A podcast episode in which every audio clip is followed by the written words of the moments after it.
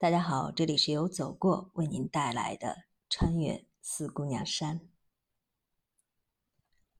二零一零年六月十二日，明天一早的飞机飞成都，四姑娘山却一直在下雨，雨下得很揪心。其实也不是雨，雨是下不到我的，下雨我还是要穿越的，在雨里穿越苦，但是又有一番情调。在雨水中搭帐篷，在雨水中睡觉，苦，但比起长征来说，还是要好很多。长征不但有自然条件的一些问题，还后有追兵，前有强敌，不也走过来了吗？但是这个雨却吓到了别人，已经有两个人放弃了，可能还有人退出。于是我心里有一些不踏实，有些揪心。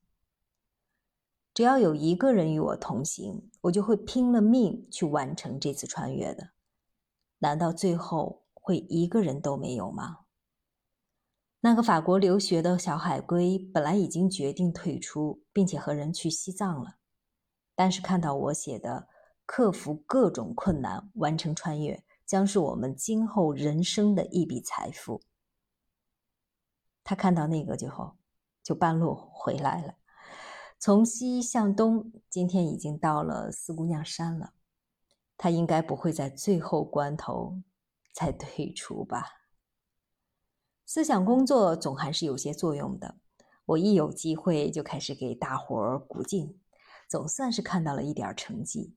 也许这个小海龟成了唯一陪我穿越的人。